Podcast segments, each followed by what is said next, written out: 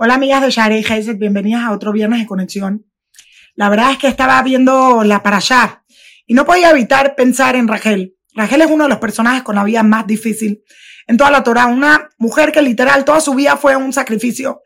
Siempre escogió hacer lo correcto, inclusive puso a todos por encima de ella, las necesidades de los demás por encima de sus necesidades.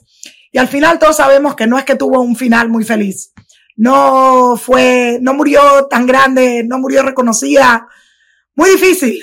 You know, nosotros cuando vemos, nosotros pensamos que Rachel todo lo que hizo fue cederle las señales a Jacob, a Lea.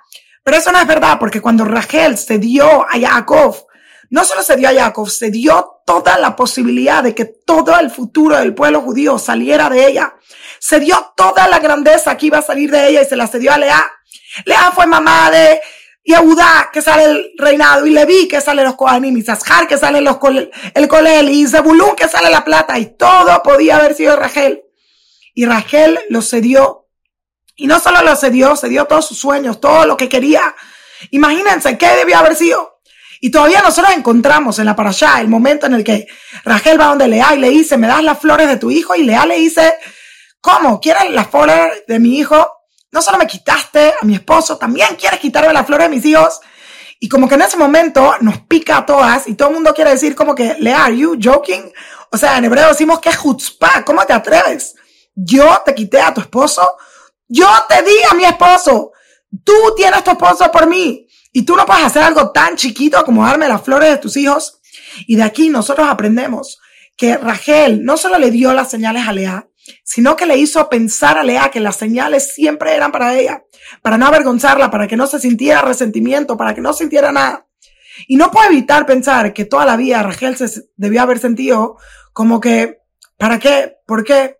¿Y qué hubiera sido? ¿Y qué fue? Y todo lo que perdió. Y en algún momento nosotros vemos que llega y Rachel como muere, muere sin haber sido madre, muere sin haber sido todo. Y es difícil ver a tu hermana en cierta forma brillando, grandeza, y ella se quedó por detrás. Y no solo se quedó por detrás, se dio todo. Y creo que, yo no sé si ella se lo preguntó, pero yo me hubiera preguntado, ¿para qué? ¿De qué sirvió? ¿Para qué lo hice? Sin embargo, nosotros sabemos que Rachel no solo no terminó siendo la mamá de Rubén Shimon Levi terminó siendo la matriarca la, la tumba más visitada en todo Israel es que Rachel. Rachel es considerada la matriarca del pueblo judío. No tuvo doce tribus, tuvo a todo el pueblo judío. Y a veces una persona en la vida da todo y hace todo y no resulta de la forma en que quiere. Y no ve cómo sale todo el esplendor en ese mundo. Pero ¿qué le dijo Hashem a Rachel? Menini, coleg mi mi beji, deja de llorar, qui es harle hay recompensa. Quizás no en este mundo, quizás no la ves. Quizás nunca la llegues a ver, pero hay recompensa. Y al pensar en Rachel, pensé en cada uno de nosotros, el pueblo judío. Toda esa cualidad está en nosotros, el sacrificio. Cómo dejamos a un lado lo que queremos, lo que hacemos, ponemos a todos frente a nosotros, como pueblo lo hacemos, como individuos lo hacemos. Y a veces decimos, ¿y qué gané? Al final lo perdí. Pero nosotros decimos en el Jalel, Jalelu Hashem Kol Goim, Shabe Kol Todos los Goim van a llegar a alabar a Dios y decimos los Goim, más Kesher, ¿qué tiene que ver los Goim? Porque en el futuro todos los Goim van a ver quién era el pueblo, quién está enaltecido, quién recibe. Hoy en día parece que todo ello le va bien y nosotros somos pisoteados y somos maltratados y de qué nos sirve. Pero en el futuro vamos a saber que todos éramos nosotros, que nosotros somos la joya. Y este es un mensaje para nuestra comunidad y también para cada uno de nosotros como personas.